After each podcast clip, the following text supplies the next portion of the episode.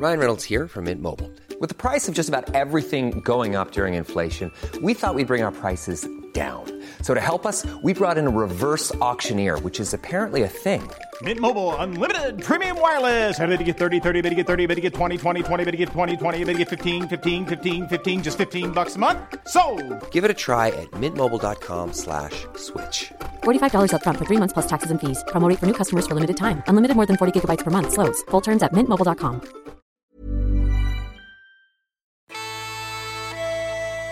Avant votre épisode, quelques mots sur le podcast des Gîtes de France en Bretagne, Escale à l'Ouest. J'ai eu la chance de participer à cette très bonne série qui vous fera découvrir de nombreuses facettes de la Bretagne. Mais lesquelles? Eh bien, ça, ça dépend des invités et de leur démarche. Donc c'est la surprise à chaque fois, un petit peu comme une boîte de chocolat. Pour ma part, je pourrais vous faire découvrir l'histoire mythique du château de Fougères, mais il y a vraiment de tout, avec des intervenants qui parlent des îles sur lesquelles ils vivent, de légendes, de lieux insolites, de producteurs locaux ou encore de circuits de tourisme vert et durable. Et les circuits, Gîtes de France s'y connaît. En plus d'apprendre plein de choses, ce podcast est le rendez-vous idéal pour se programmer un road trip sans mauvaise surprise, avec des bons hébergements et des propriétaires accueillants tout le long du chemin. Alors n'hésitez pas et retrouvez-moi très vite sur Escale à l'Ouest, le podcast des Gîtes de France en Bretagne. Et maintenant, votre podcast, bonne écoute sur Nota Bene.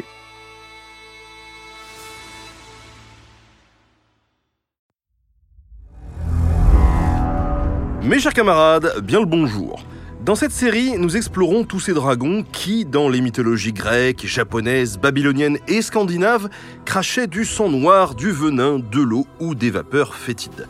Et oui, le dragon était parfois une créature de l'eau et de la terre des profondeurs. Il ne crachait pas de feu et n'avait pas d'ailes pour voler dans les airs. On finit cette mini-série en beauté avec Tiamat, la mère, la reine, la déesse de tous les dragons. Ladies and gentlemen, the story you are about to hear is. Au deuxième millénaire avant notre ère, Babylone commence à faire parler d'elle. Ce n'est encore qu'une des nombreuses cités de Mésopotamie, mais peu à peu, elle se taille une place de choix entre les fleuves Tigre et Euphrate, étendant sa domination jusqu'à constituer le centre d'un vaste empire. Et probablement sous le règne de Nabucodonosor Ier entre 1125 et 1104 avant notre ère, est écrite l'épopée de la création. Dans ce récit, Babylone devient évidemment le centre du monde, ce qui est plutôt amusant puisque son climat local va être utilisé pour construire un mythe universel. Et je vous en dis plus. Au commencement était une vaste eau primitive, mélange d'eau douce, Apsu, et d'eau salée, Tiamat. Ces deux époux n'étaient pas forcément des dieux, mais dans leurs flots entremêlés sont nés tous les dieux. Mais ces êtres bruyants, fêtards et bagarreurs, troublaient l'éternel repos de leurs parents. Le mâle, Apsu, en colère d'avoir raté sa sieste, décide alors de détruire toute vie juste pour dormir pépère. Sa femme, Tiamat, proteste. Je cite, elle lui dit Pourquoi nous-mêmes détruirions-nous ce que nous avons produit? Leur conduite est fort désagréable. Patientons avec bienveillance. Mais papa Apsu complote sa guerre secrète. Il échoue et il se fait massacrer par son propre fils, le dieu Enki. Aucune réaction de Tiamat, qui n'est pas au courant ou qui s'en fout, on ne sait pas très bien. Dommage, parce qu'elle était bien plus puissante que son mari. Les dieux vivent désormais dans la crainte d'éveiller un jour sa colère. D'ailleurs, la mythologie babylonienne regorge d'affrontements avec l'eau, comme le héros Ninurta, moitié guerrier, moitié cultivateur, qui lutte contre le déluge en construisant un grand mur. Mais un jour, le pire cauchemar des dieux se produit enfin. Le fils du dieu Enki, Marduk, joue avec son nouveau cadeau, les quatre vents du monde. Son vacarme est si insupportable que cette fois-ci, même Tiamat perd patience. Elle rallie une immense armée de dieux, engendre des monstres, serpents et dragons, et se change elle-même en dragon gigantesque. Elle est bien décidée à balayer les ridicules dieux qui prétendent contrôler les éléments. Mais Marduk se fait acclamer roi par l'assemblée des dieux. Puis, il observe ses adversaires et élabore des stratagèmes. Plutôt que la force de l'épée, il choisit la ruse, le filet, l'arc et les vents sournois. Bien sûr, Tiamat tente de l'attaquer au corps à corps. Et je vais vous citer un petit extrait de texte qui éclaire tout ça. Mais Marduk ayant déployé son filet l'en enveloppa, et lorsque Tiamat eut ouvert sa bouche pour l'avaler, il y engouffra vent mauvais pour l'empêcher de refermer ses lèvres. Tous les vents en furie lui remplirent alors la panse, si bien que son corps fut gonflé, sa gueule large ouverte. Alors il lança sa flèche et lui déchira la panse, il lui trancha le corps par le milieu et lui ouvrit le ventre.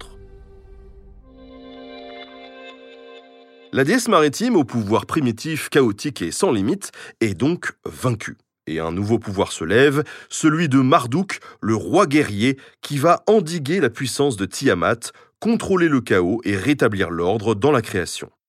Marduk disloque le corps de Tiamat, place la terre au centre, l'eau douce dans les champs, l'eau salée dans la mer et les quatre vents chacun à son horizon. Les mamelles de Tiamat supportent les montagnes et ses yeux pleurent deux fleuves, le Tigre et l'Euphrate. Son corps coupé en deux constitue la surface de la terre et la voûte du ciel, reliés ensemble par sa longue queue de dragon. On a affaire ici à un véritable mythe de la royauté, parce que oui, tout ce que raconte l'épopée de la création, ça s'est vraiment passé d'une certaine manière. Et les rois de Babylone revendiquent cet héritage historique. C'est seulement au 5e siècle avant notre ère que l'eau salée s'est retirée du sud de la Mésopotamie. Les humains de la région ont visiblement gardé en mémoire cette eau primordiale, ce premier monde de marais impropre à la vie qui mélangeait les eaux douces et les eaux salées. C'est en bâtissant des digues, comme Ninurta, en domestiquant l'eau douce par des canaux comme Enki et en stoppant l'eau salée comme Marduk, que Babylone a finalement pu protéger ses champs des crues annuelles. La lutte contre l'élément primitif a bel et bien eu lieu, tout comme l'affirmation du pouvoir royal masculin. En édifiant des palais, en élisant un souverain et en fédérant une grande armée, Babylone a pu vraiment administrer le monde à son image. Le mythe de Tiamat a continué à évoluer après la chute de Babylone. On parle de moins en moins d'un dragon et plutôt d'une étendue d'eau, voire tout simplement d'une femme qui règne sur toutes les créatures extraordinaires, les serpents et les dragons qui vivent dans les ténèbres aquatiques. Le mythe résonne encore à travers des romans, des jeux et même un peu de musique métal.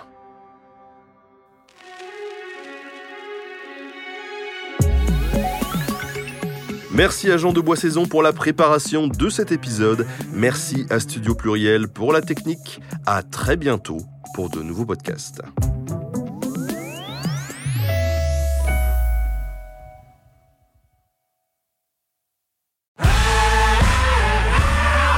Si vous avez aimé ce podcast, vous aimerez aussi mon autre podcast, Callisto, dans lequel je vous raconte des mythes et des légendes.